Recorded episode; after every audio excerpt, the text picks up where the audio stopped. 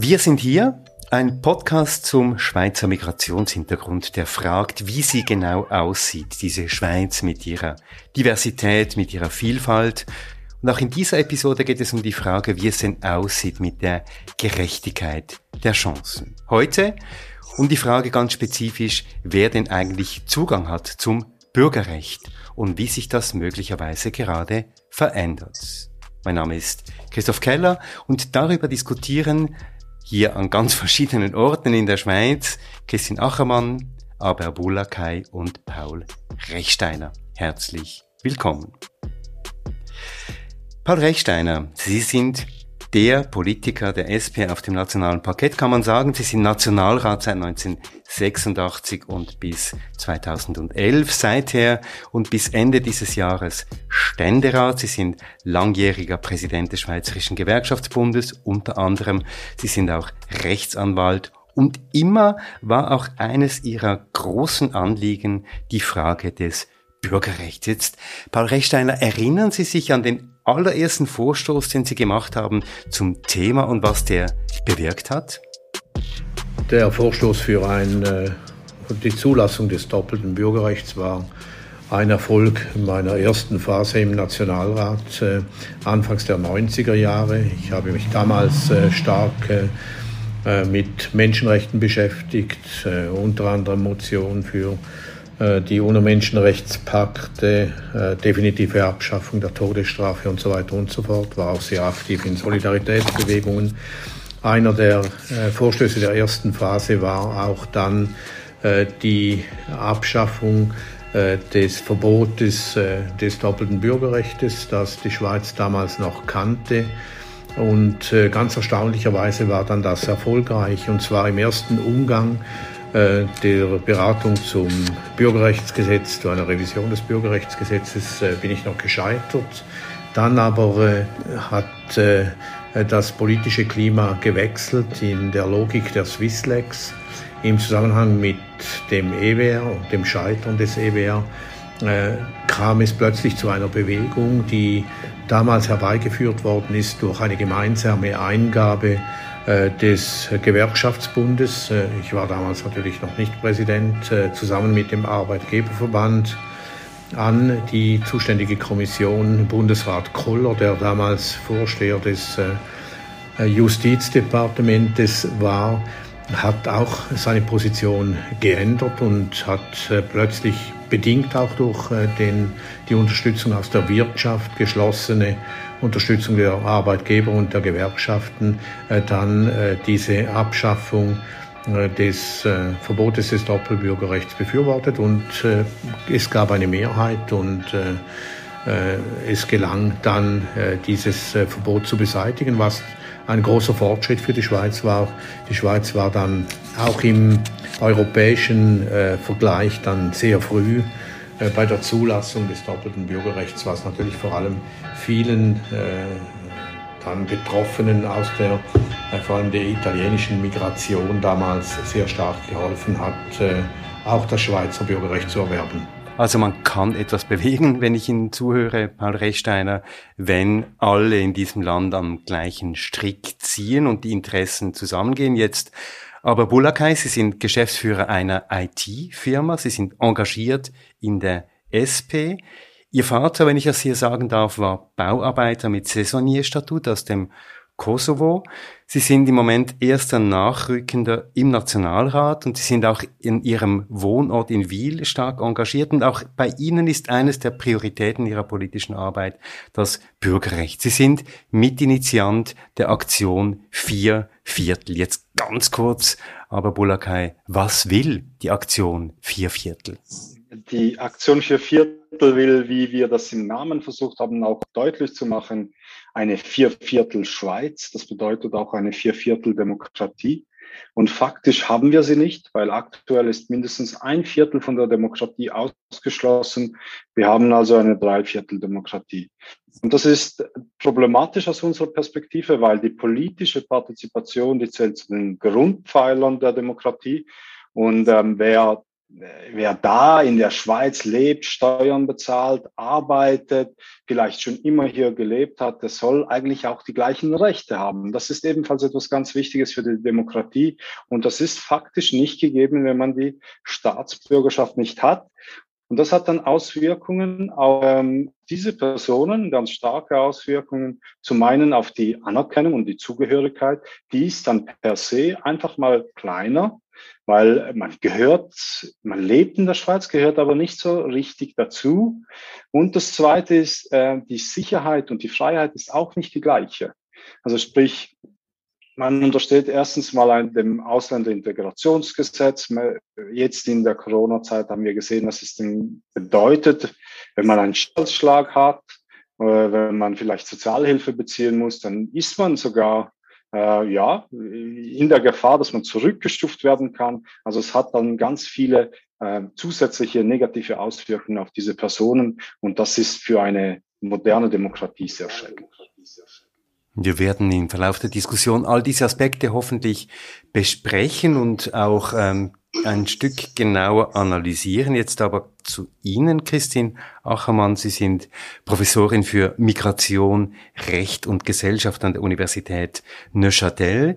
Sie haben eine ganze Reihe von Forschungen durchgeführt zum Status von Flüchtenden, auch eine ganze Reihe von interdisziplinären Forschungen, etwa zur Rolle von Grenzen, aber auch zum Thema Bürgerrecht. Jetzt als eine der großen Expertinnen zum Thema Bürgerrecht, Migration ähm, hier in der Schweiz, Christine Achermann.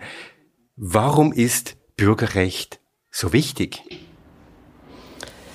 Ja, ich glaube, Bürgerrecht oder Nationalität, wie wir das häufig etwas genereller äh, bezeichnen, das ist ja einer der Mechanismen in unserer heutigen Welt, der darüber entscheidet, welche Rechte, welche Lebenschancen, welche Möglichkeiten man im Leben hat. Und das wurde jetzt bereits vorhin schon etwas angetönt, also ob wo darf ich leben, wo darf ich bleiben, wohin darf ich jederzeit zurückkehren, wo kann ich mitbestimmen und so weiter. Das sind alles Fragen, die durch unser Bürgerrecht, durch unsere Nationalität wesentlich äh, mitentschieden wird. Und deshalb glaube ich, ist das eine, ein sehr wichtiger Punkt in unserer heutigen Welt. Also Status, Zugehörigkeit, auch Sicherheit als eine der Grundlagen ähm, unserer Existenz.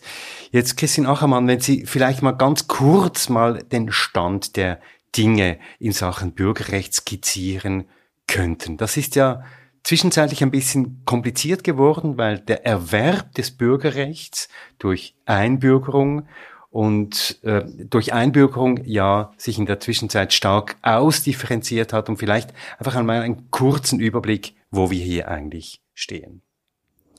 Ja, ich werde das versuchen, das kurz äh, zu skizzieren. Also ich glaube, ein erster Punkt, der immer wichtig ist, wenn man in der Schweiz vom Bürgerrecht spricht, ist, dass es ähm, meines Wissens als einzigen Staat auf der ganzen Welt ein sogenanntes dreistufiges Bürgerrecht gibt. Deshalb sprechen wir eben auch häufig von Bürgerrecht und nicht nur von Nationalität. Also in der Schweiz ist es nicht nur der, der Bundesstaat, äh, der entscheidet über die Zugehörigkeit oder eben über die Nationalität, sondern wir erwerben auch ein Gemeinde- und ein Kantonsbürgerrecht. Und qua Gemeinde- und Kantonsbürgerrecht sind wir dann Schweizer oder Schweizer Bürger oder Schweizer Bürgerinnen. Und alle diese drei Ebenen sprechen eben irgendwie mit. Und das ist Teil dieser Komplexität, die Sie äh, angesprochen haben soeben. Ähm, grundsätzlich gilt es zu unterscheiden zwischen dem Erwerb des äh, Bürgerrechts bei Geburt oder eben später durch Einbürgerung. Ähm, der Erwerb durch Geburt in der Schweiz, das ist ähm, relativ simpel. Da gibt es nur eine Möglichkeit, das ist, wenn man als Kind eines Schweizers, äh, Schweizers oder einer Schweizerin, also bereits einer Bürger oder einer Bürgerin geboren wird eine andere Möglichkeit bei, oh, noch die Adoption gibt es noch, aber eigentlich äh, sind das ähm, die, die, das ist der einzige Weg. Und dann gibt es eben die Möglichkeit für Menschen, die bereits eine Staatsangehörigkeit haben, dass die eben dann noch Schweizer oder Schweizerin werden möchten. Und da gibt es zwei Wege, die zu unterscheiden sind, die wir in der Schweiz ähm, kennen. Der eine ist die ordentliche Einbürgerung, der andere Weg ist die sogenannte erleichterte Einbürgerung. Die ordentliche Einbürgerung, das ist so eigentlich der normale Weg, das ist auch die zahlenmäßige Mehrheit der Menschen, ähm, wird ordentlich über, über das ordentliche Verfahren eingebürgert. Hierfür ähm, sind die aktuellen Kriterien zehn Jahre Wohnsitz in der Schweiz, eine C-Bewilligung, man muss erfolgreich integriert sein und mit den schweizerischen Lebensverhältnissen vertraut und man darf die innere oder äußere Sicherheit der Schweiz nicht darstellen. Es gibt dann, was erfolgreich integriert ist, das wird dann noch äh, spezifiziert und genauer dargelegt. Da gehe ich jetzt, glaube ich, zu diesem Zeitpunkt ähm, gerade nicht darauf ein. Ähm, und dann gibt es eben den zweiten Weg, die erleichterte Einbürgerung da, was da speziell daran ist, da entscheidet eigentlich nur der Bund darüber. Das ist deshalb schon verfahrensmäßig etwas einfacher. Und da gibt es zwei Personengruppen, die insbesondere betroffen sind von der erleichterten Einbürgerung. Das sind einerseits Ehepartner, Ehepartnerinnen von Schweizern oder Schweizerinnen. Und da ist die Bedingung, dass diese seit drei Jahren verheiratet sein, sind und seit fünf Jahren in der Schweiz wohnhaft. Es wird dann auch wieder die Integration angeschaut und man darf auch da keine Gefahr für die innere oder äußere Sicherheit darstellen. Und dann gibt es noch die neueste Entwicklung ähm, im Bürgerrechtserwerb, die 2017, wenn ich mich nicht täusche, angenommen wurde. Ähm, das ist die erleichterte Einbürgerung der sogenannten dritten Generation, also von Menschen, deren Großeltern in die Schweiz äh, eingewandert sind, die also hier geboren sind ähm, und da gibt es jetzt auch ein erleichtertes Verfahren, also auch, dass es nur über den, den Bund läuft. Und hier sind die Bedingungen wiederum sehr komplex. Ähm, also die betreffende Person muss das Verfahren bis 25-jährig machen. Sie muss in der Schweiz geboren sein, eine C-Bewilligung haben und fünf Jahre Schule hier gemacht haben. Dann gibt es Bedingungen bezüglich ihren Eltern. Die müssen auch schon zehn Jahre in der Schweiz sein, fünf Jahre Schule gemacht haben, eine C-Bewilligung haben. Und die Großeltern, die, da muss man den Nachweis erbringen, dass die eine Bewilligung hatten in der Schweiz. Das tönt jetzt alles wirklich sehr komplex jetzt. Aber Bulakai, wenn Sie Christian Achermann zuhören, was geht Ihnen durch den Kopf? Es, ja, ich, ich kenne die Thematik relativ gut. Ich befasse mich schon seit einer Weile damit. Und genau bei der dritten Generation äh, sind das dann die Leute, die da theoretisch eigentlich reinpassen äh, würden, die sich bei mir melden und sagen, hey, ich, ich kann die, die Dokumente doch gar nicht mehr äh, auffinden. Also ich schaffe es nicht mehr, dass ich irgendwie eine Aufenthaltsbewilligung von meinen Großeltern jetzt äh, hier finde. Und was die dann machen, ist, sie lassen sich ordentlich einbürgern. Sprich, wir haben unser Bürgerrechtsgesetz so verkompliziert, wie es wahrscheinlich kaum in einem anderen Land gibt. Und auch dort, wo wir äh, zumindest für die dritte Generation, ich glaube, wir sind das einzige Land, das noch für die dritte Generation denken müssen, aber zumindest dort haben wir eigentlich ein bisschen die Chance verpasst, das wirklich erleichtert zu machen. Und das ist dann äh, dieser Fall, beziehungsweise diese Fälle, die mich dann kontaktieren und sagen, wie soll ich das überhaupt mm. anstellen? Paul Rechsteiner, Paul Rechsteiner, äh, eine total, ähm, eine total verkomplizierte Situation, Situation würden Sie das unterstützen? Ja, also was jetzt vielleicht jetzt in den ganzen Details äh, vielleicht jetzt untergegangen ist, man könnte es auch sehr viel einfacher darstellen, äh, einen äh, einigermaßen einfach zu erzwingenden Zugang zum Bürgerrecht äh, für jemanden, der in der Schweiz lebt äh, und äh, Steuern zahlt, gibt es über das äh, über die Ehe. Das Familienrecht sorgt dafür, dass äh, die, einen, einen Kanal gibt, wo es äh, auch äh, unter rechtsstaatlichen Bedingungen äh, doch einigermaßen berechenbar ist, zum Bürgerrecht zu kommen. Aber für alle anderen gilt das nicht. Die Schweiz hat ein völlig überbremstes Bürgerrecht. Äh, äh, eben diese Dreistufigkeit, alles hängt von der Gemeinde ab.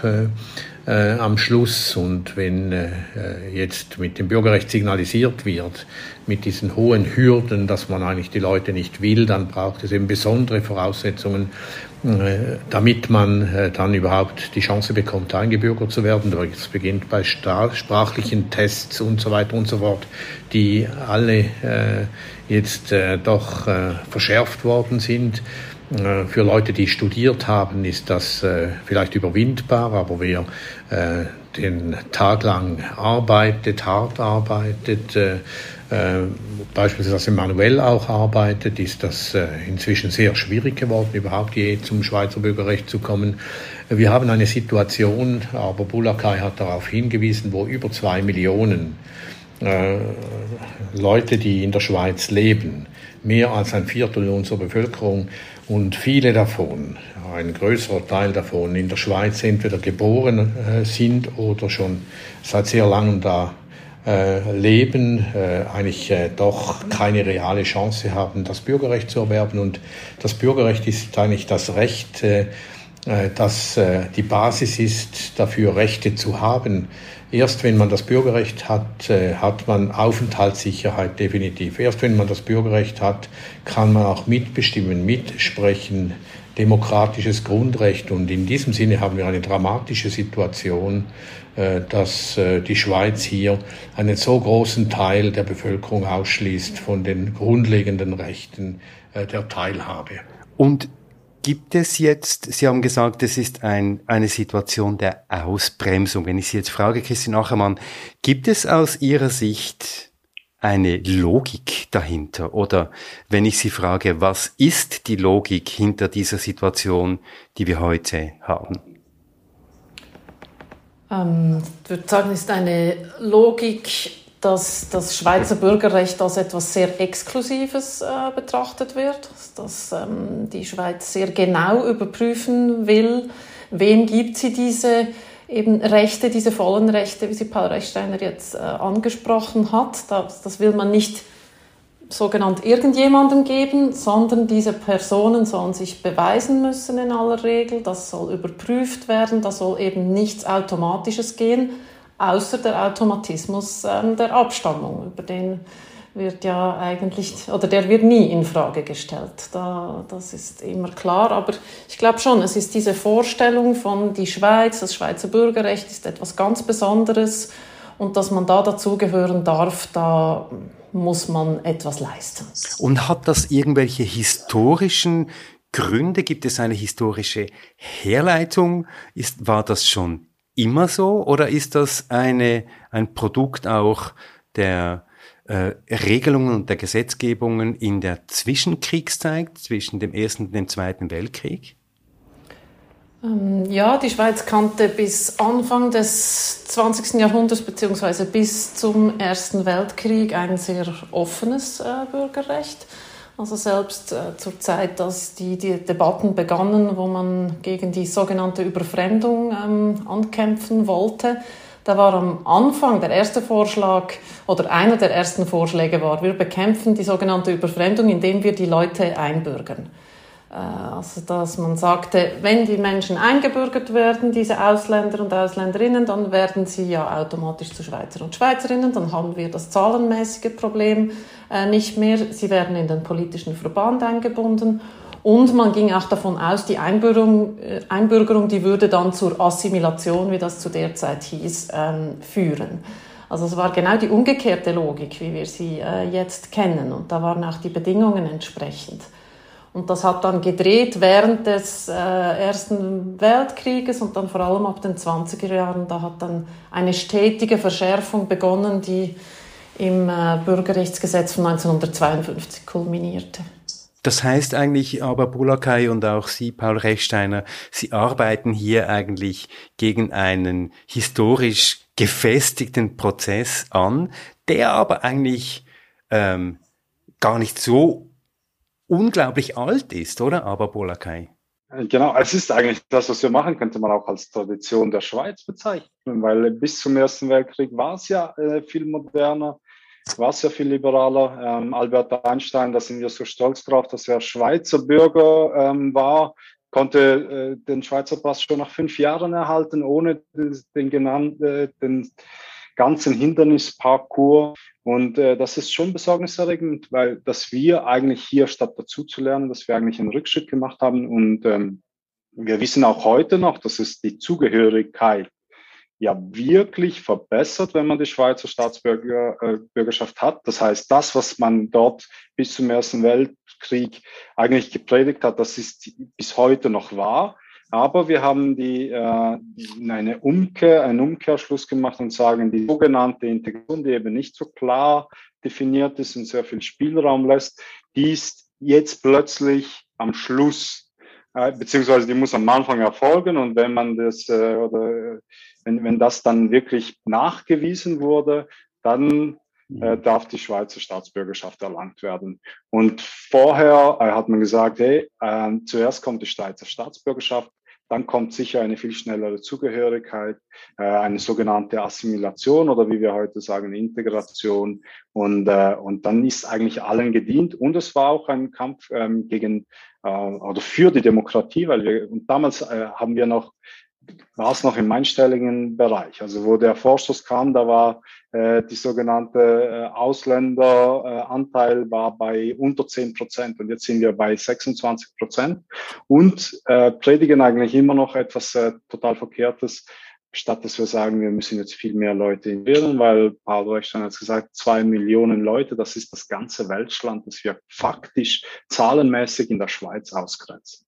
Jetzt Paul Rechsteiner, auch Sie haben sich mit einer Motion im März 2021 ähm, dafür eingesetzt, dass eben diese, dieses Defizit endlich behoben wird. Ich zitiere hier ganz kurz, der Bundesrat wird beauftragt, den eidgenössischen Räten eine Vorlage zur Einführung des Jus Soli zuzuleiten. Wer in der Schweiz geboren wurde, soll auch das Recht auf die Schweizer Staatsangehörigkeit haben. Können wir, ich frage Sie als Politiker, Paul Rechsteiner, denn anknüpfen heute an diese liberale Tradition, die die Schweiz einmal hatte? Ja, müssen vor allem äh, die äh, Herausforderungen der Gegenwart und der Zukunft äh, müssen wir bewältigen. Ich würde mal diesen Blick jetzt äh, wechseln auf Gegenwart und Zukunft von Vergangenheit weg, äh, die ja viele Phasen gekannt hat äh, in dem die Schweiz ja ein total widersprüchliches Land ist. Äh, die Schweiz ist ein äh, wirtschaftlich hoch erfolgreiches Land im weltweiten, im europäischen Vergleich. Und wirtschaftlich erfolgreiche Länder kennen Einwanderung. Dort, wo die wirtschaftlichen Verhältnisse schlecht sind, dort, wo Armut herrscht, dort, wo Not herrscht, dort wandern die Leute aus.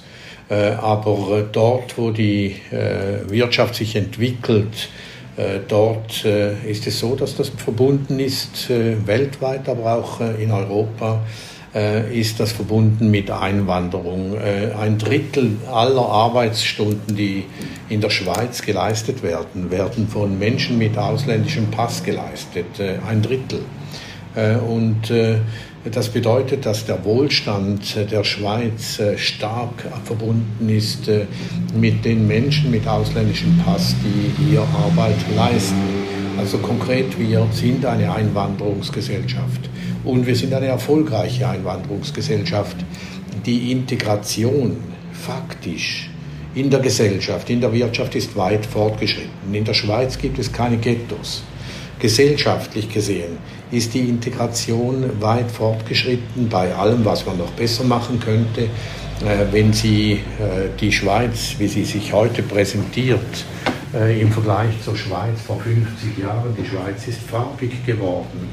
Wenn Sie die Fußballnationalmannschaft anschauen, die Schweiz spielt ja international gesehen fußballerisch weit über ihrem Niveau, das zu erwarten wäre wenn man nur die Größe des Landes betrachtet. Äh, äh, das ist dank auch äh, der vielfältigen Zusammensetzung unserer Fußballnationalmannschaft, der unserer Fußballmannschaften so der Fall. Und wenn man die wirtschaftliche Integration, die gesellschaftliche Integration als positive Fakten betrachtet, auch wie im gesellschaftlichen Alltag äh, die Integration fortgeschritten ist, dann muss man einfach feststellen, dass die Politik weit hinterherhinkt. Das Einbürgerungsrecht ist nicht mehr auf der Höhe äh, der Herausforderungen und äh, was ich mit meiner Motion angestrebt habe, ist eigentlich jetzt äh,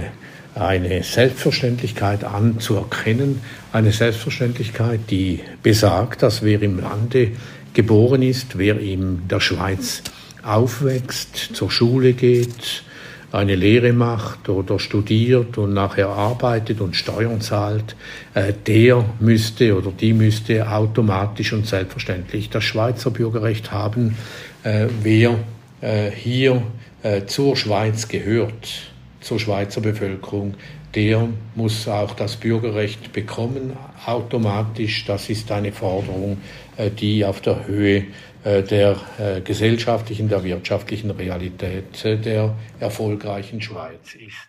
Und wenn wir jetzt diese Situation uns noch anschauen im internationalen Vergleich, Christian Achermann, um das hier noch abzuschließen, wo steht denn die Schweiz ganz genau? Ist es tatsächlich so, dass die Schweiz das restriktivste Land ist in Sachen Bürgerrecht in Europa und vielleicht sogar darüber hinaus? Aber Bulakai nickt. Jetzt, was sagen Sie? Nein, das restriktivste ist die Schweiz nicht. In Europa zählt sie zu den relativ restriktiven. Ähm, weltweit gibt es doch auch Länder, die noch, noch mehr Jahre verlangen als die Schweiz, wo es noch enger ist, noch schwieriger ist. Aber klar, die Schweiz gehört zu jenen Ländern, wo die Hürden ähm, verhältnismäßig hoch sind. Erstaunlicherweise ist es jetzt im, im europäischen Vergleich, ist dann der, die Einbürgerungsquote, also der Anteil derjenigen ausländischen Menschen, die eingebürgert werden, ist dann doch einigermaßen im europäischen Durchschnitt. Äh, trotz diesen hohen Hürden. Damit will ich nicht die hohen Hürden rechtfertigen, aber ähm, im Ergebnis, also es gibt natürlich viele Länder, die viel höhere Anteile haben, aber im Ergebnis ähm, ist es dann könnte es noch, oder hätte ich erwartet, dass es noch schlimmer ist. Diese, diese Einbürgerungsquoten ist gestiegen in, letzter, in den letzten Jahren, oder, beziehungsweise sie schwankt auch.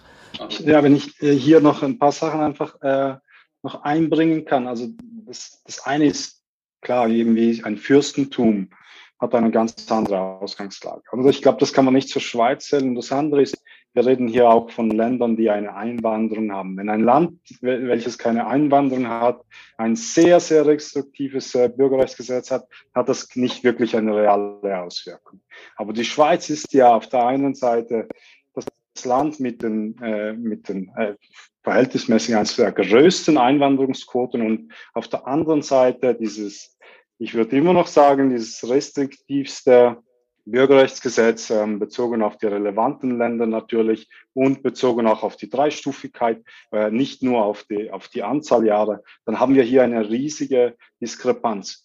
Und der zweite Punkt ist, in dem europäischen Vergleich liegen wir trotzdem, sage ich mal, im Okay-Bereich, weil die Länder innerhalb der EU, die haben ja trotzdem Reisefreiheit. Also wenn ein, ein, ein Franzose in, in, nach Deutschland zieht oder, oder ein Belgier nach Frankreich, dann können Sie dort relativ schnell dann auch mitbestimmen. Sie können sich frei bewegen. Also Sie haben eigentlich trotzdem viel mehr Rechte oder jemand, ähm, der oder die in der Schweiz lebt.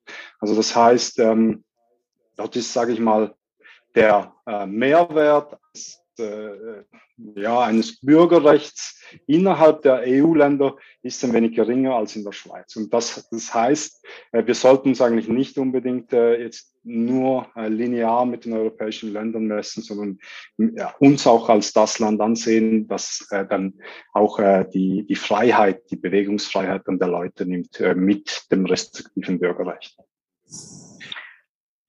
Ja, ich möchte vielleicht noch anfügen, dass die Schweiz ja, wenn ich da gerade einen Input noch machen kann, ja stolz ist darauf, äh, eine Demokratie zu sein, sondern auch eine Demokratie, die Weichen gestellt hat weltweit äh, als äh, Land, das viele demokratische Rechte kennt. Schweiz ist ja die zweitälteste Demokratie der Welt nach den USA, aber gleichzeitig sind, haben wir ein Problem, dass der Zugang zur Demokratie sehr äh, schwer äh, geworden ist. Also im 19. Jahrhundert war die Schweiz weit voran, dann im 20. Jahrhundert gewann, verlor sie immer mehr an Boden, bedingt dadurch, dass die Frauen erst seit 1971, also seit rund gut 50 Jahren jetzt überhaupt die Möglichkeit haben, mitzubestimmen, das Wahl- und Stimmrecht haben und jetzt in der gleichen Schärfe, das ist ja die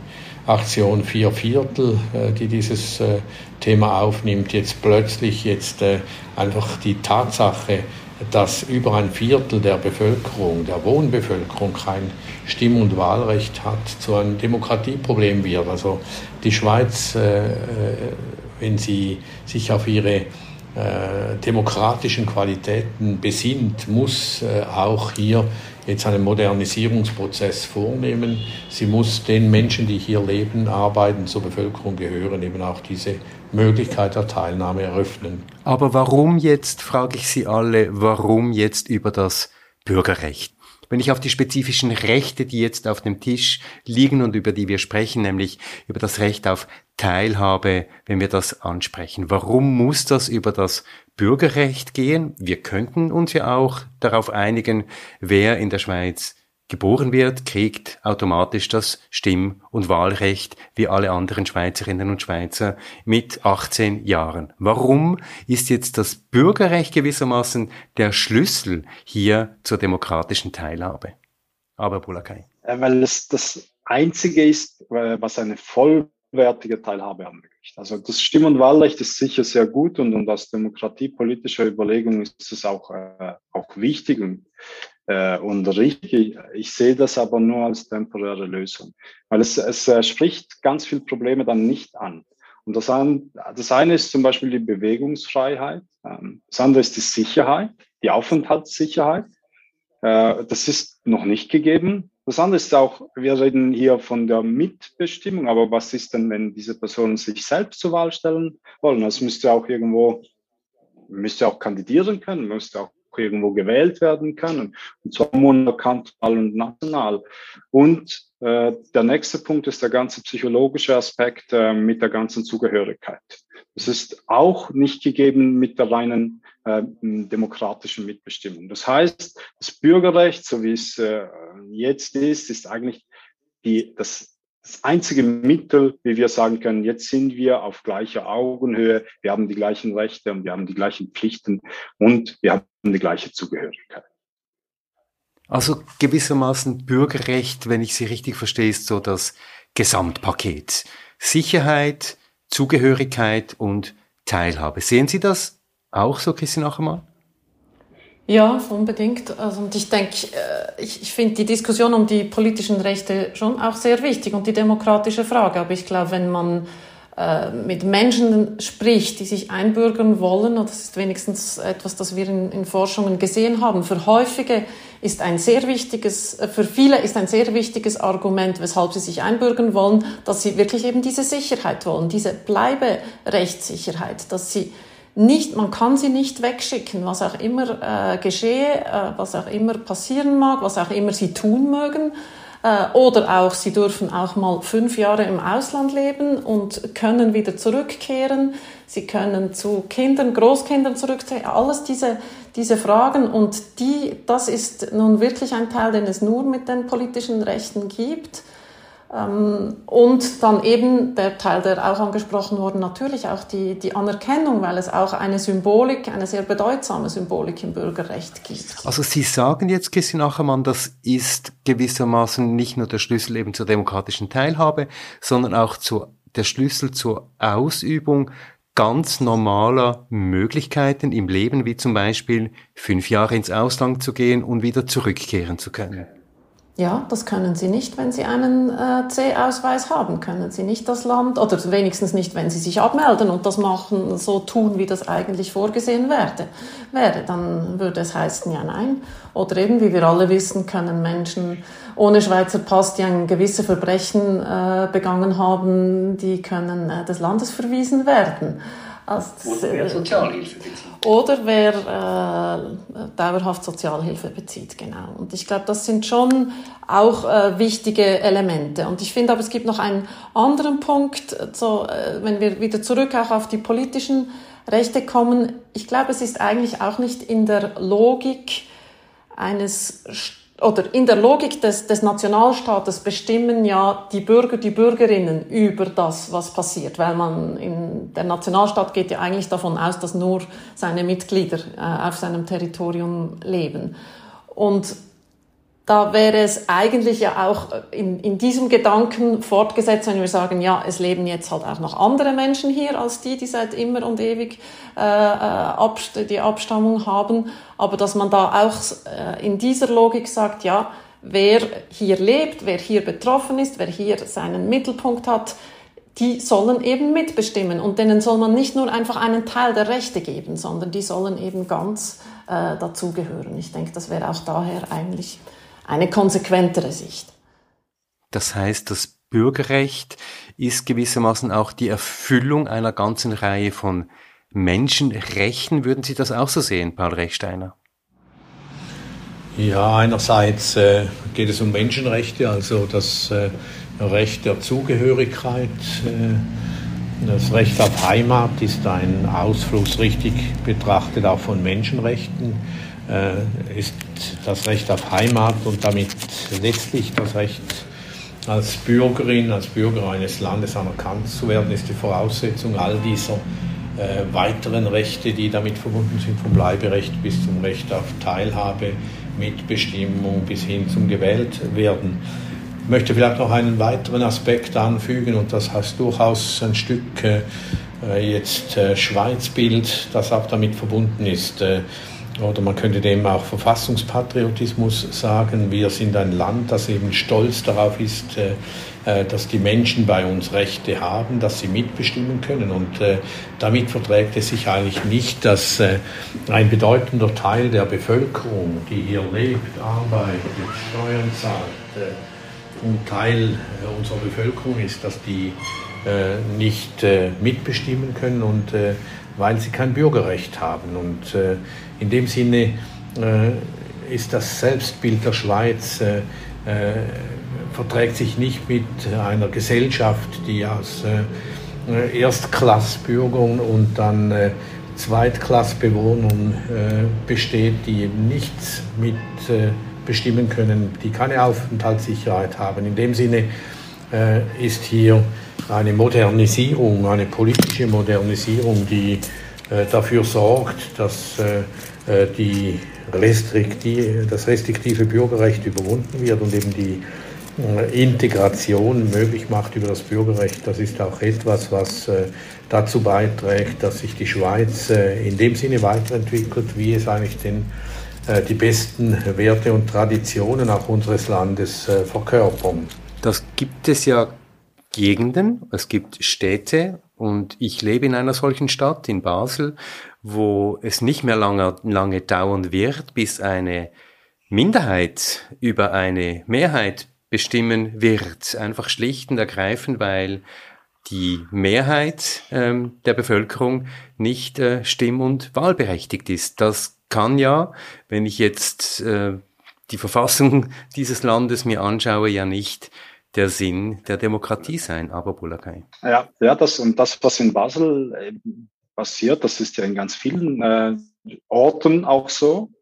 Im Kanton St. Gallen ist, ist das gleiche in Rorschach, wo das eigentlich seit, seit längerem der Fall ist. Und dann kommt es noch dazu, dass äh, nicht mehr ganz, also auch von denen, die, die die Schweizer Staatsbürgerschaft haben, nicht alle wählen gehen. Und, äh, und ich habe das ein paar Mal berechnet, wie viel das sogenannte Volksmehr dann wirklich ausmacht im, im, im Anteil ähm, zur Gesamtbevölkerung. Und das ist irgendwo im besten Fall sind das irgendwo 15, 16 Prozent.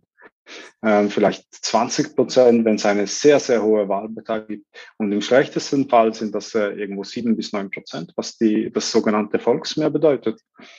Und dann reden wir immer eben, dass es quasi die Mehrheit der Bevölkerung ist. Dabei ist eben die Mehrheit der, der Stimm- und wahlberechtigten Bevölkerung. Und, äh, und das Gleiche, obwohl wir auf der anderen Seite sagen, wir sind die beste Demokratie der Welt. Und ich glaube, das ist äh, extrem hinderlich auch. Wir wissen, dass die Menschen, die mitbestimmen können, die haben die sind immer daran interessiert, äh, dass der Schweiz gut geht, noch mehr daran interessiert, dass der Schweiz gut geht.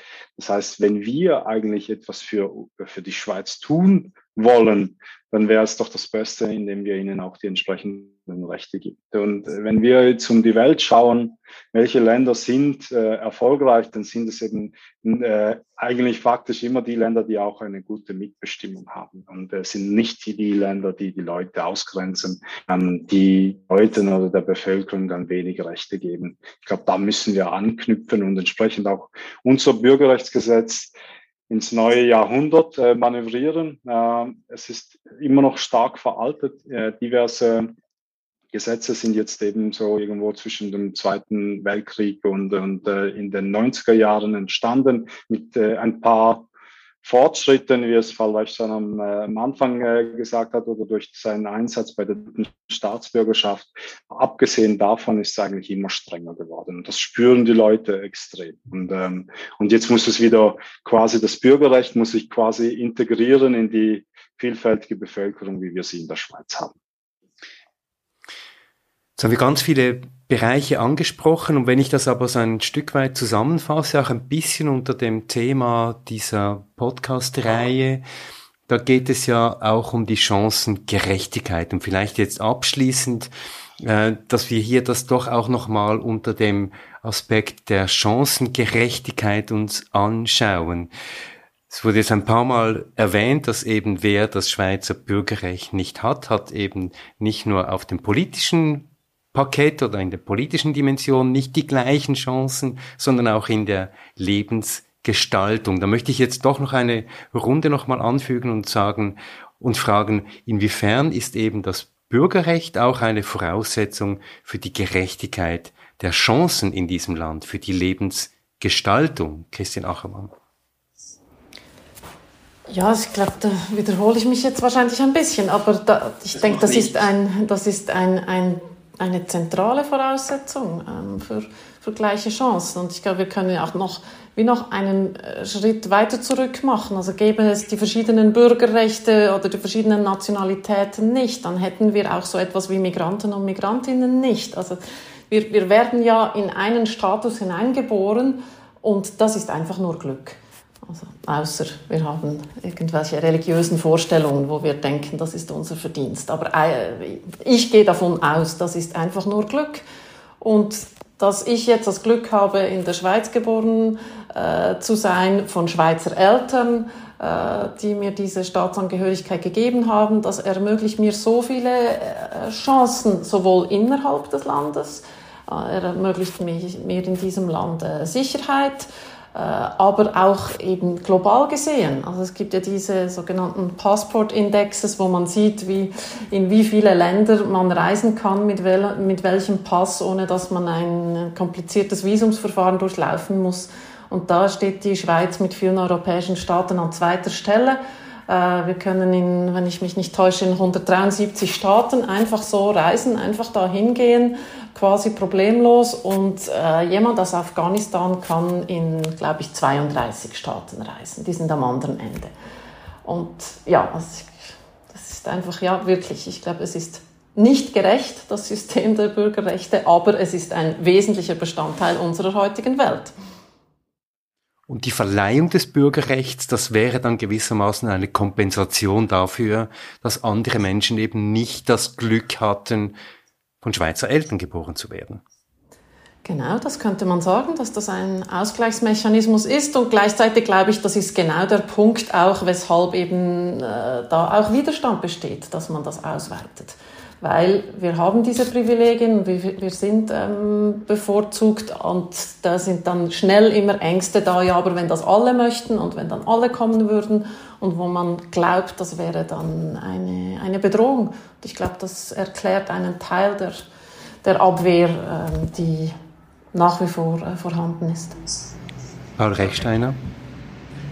Ja, aber gut, gerade die Perspektive eines Kindes, das äh, hier in der Schweiz geboren wird, das hier aufwächst, hier zur Schule geht, nachher einen Beruf erlernt oder studiert, äh, gerade das sollte ja dann auch äh, ermöglichen, äh, die Frage der Gerechtigkeit in einem umfassenden Sinne zu thematisieren oder wiederum, welches Bild der Schweiz wir haben. Und äh, äh, wir können ja nichts dafür, dass wir hier geboren sind. Ich kann hier bei Christine Ackermann ansetzen. Wir können, niemand kann dafür etwas dafür, äh, wessen Eltern-Kind es war. Und es ist einfach in diesem gleichen Land Schweiz, wenn man hier geboren wird, ein totaler Unterschied. Äh, natürlich, äh, äh, was in der Regel die Eltern arbeiten, äh, wo man aufwächst, aber zentral natürlich, ob man das Schweizer Bürgerrecht hat oder nicht. Das ist eine Startbedingung, die sich vollkommen unterscheidet, äh, ob man das Schweizer Bürgerrecht bzw. die Eltern das haben oder nicht. Und äh,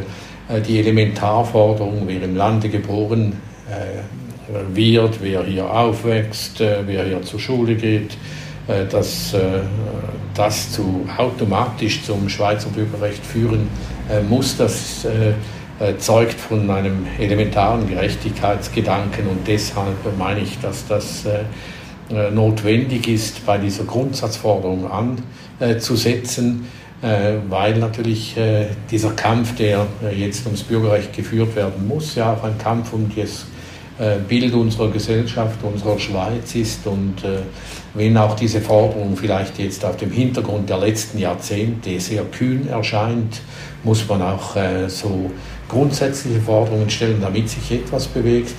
Der Fortschritt war ja auch in der Vergangenheit nie linear, wie er gekommen ist, sondern er ist immer wieder, wenn er eingetreten ist, in Sprüngen passiert. Er setzt ja einen Bewusstseinsprozess voraus. Er setzt ja eine Auseinandersetzung voraus, bei dem überhaupt mal die grundsätzlichen Fragen auch äh, dann thematisiert werden, äh, wo die Diskussion auch bereit in der Gesellschaft geführt wird und nicht einfach Richtung in Ausgrenzung, sondern Richtung Integration. Ich glaube, dass wenn das wieder der Fall ist, dann wird sich auch etwas bewegen. Die Schweizer Demokratie hat ja den Vorteil, dass es sie lebendige Auseinandersetzungen ermöglicht und äh, in dem Sinne bin ich eigentlich optimistisch jetzt, dass äh, hier eine ganz neue Etappe äh, in der Diskussion ums Schweizer Bürgerrecht jetzt beginnen kann. Es ist nicht nur eine Schweizer Debatte im Übrigen, sondern eine europäische oder weltweite Debatte letztlich. Aber es ist so, dass in der Schweiz wir gerade weil wir gesellschaftlich so weit fortgeschritten sind, gerade weil bei uns die wirtschaftliche Integration so erfolgreich war und ist, äh, gerade deshalb haben wir eigentlich gute Voraussetzungen dafür, jetzt diesen politischen Modernisierungsprozess einzuleiten. Dafür braucht es aber eine offensive, selbstbewusste, auch äh, äh entschiedene und motivierte Diskussion und den Beginn einer neuen Ära, um das eben einzuleiten und einleiten zu können. Ja, das war jetzt ein Steilpass zu Ihnen, aber Bulakai mit Ihrer Aktion Vier Viertel, das ist ja, haben wir gehört, eben nicht nur ein, eine Initiative, die eben äh, das Bürgerrecht versteht als eine Form von Teilhabe in der Demokratie, sondern ein fundamentales Recht auch von Existenz. Jetzt sind Sie optimistisch, wenn Sie auf Ihre Initiative schauen? Haben Sie das Gefühl, da kommen wir irgendwie durch und zwar nicht erst in 20 Jahren?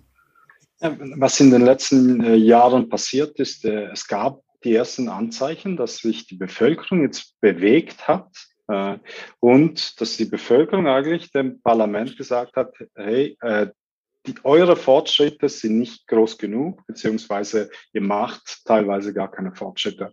Und äh, das ist äh, passiert ähm, bei, äh, bei der die erste Initiative, die zum Bürgerrecht äh, angenommen wurde seit langem, war ja die erleichterte Einbürgerung der dritten Generation.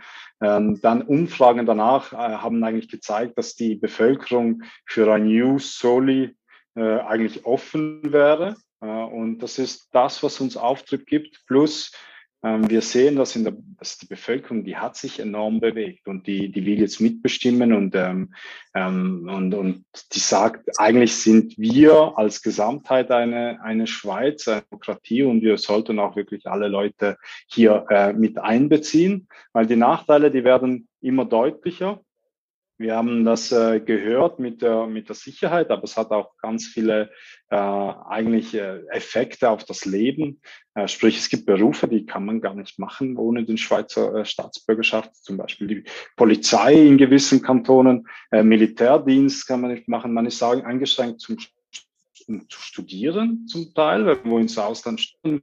Äh, plus hat, äh, gibt es Benachteiligungen dann äh, bei der Wohnungssuche und so weiter. Also das heißt, die Bevölkerung hat eigentlich die Schnauze voll, dass wir in diesem Zweiklassensystem aktuell leben. Und äh, unsere Rückmeldung, die wir erhalten haben, hat uns Aufdruck gegeben, dass wir jetzt hier etwas bewegen müssen. Uh, und deswegen werden wir jetzt äh, eigentlich sind wir in, den, in der Startphase einer Initiative, wo wir sagen, jetzt, äh, jetzt erreicht es, jetzt muss etwas aus der breiten Bevölkerung heraus passieren. Und äh, wir, wir, wir werden das machen im nächsten Jahr. Wir werden die Initiative lancieren. Wir sind gerade noch ein Feintuning des Textes, wo wir dann quasi das Bürgerrecht mehr an die aktuelle Bevölkerungsrealität anpassen und einen Paradigmenwechsel mal starten. Das ist nicht das, äh, es ist der Anfang eines Paradigmenwechsels, es ist nicht das Ende. Wir haben noch viele weitere äh, Aktionen vor und wir beginnen aber mit etwas ganz Großem und das ist eine Volksinitiative. Ganz herzlichen Dank aber Bulakai, ganz herzlichen Dank Christine Achermann und ganz herzlichen Dank Paul Rechsteiner für diese Diskussion. Das war Episode 17 von Wir sind hier, der Podcast zum schweizerischen Migrationshintergrund. Heute mit Christine Achermann. Sie ist Professorin für Migration, Recht und Gesellschaft an der Universität Neuchâtel. Mit Aber Bulakai. Er ist Mitinitiant der Aktion Vier Viertel und Paul Rechsteiner, Ständerat der SP. Mein Name ist Christoph Keller. Wir sind hier ist ein Podcast der Eidgenössischen Migrationskommission, produziert von Podcast Lab. Er ist zu hören auf der Webseite der Eidgenössischen Migrationskommission, auf podcastlab.ch, auf Apple Podcast, auf Spotify und überhaupt überall, wo es gute Podcasts gibt.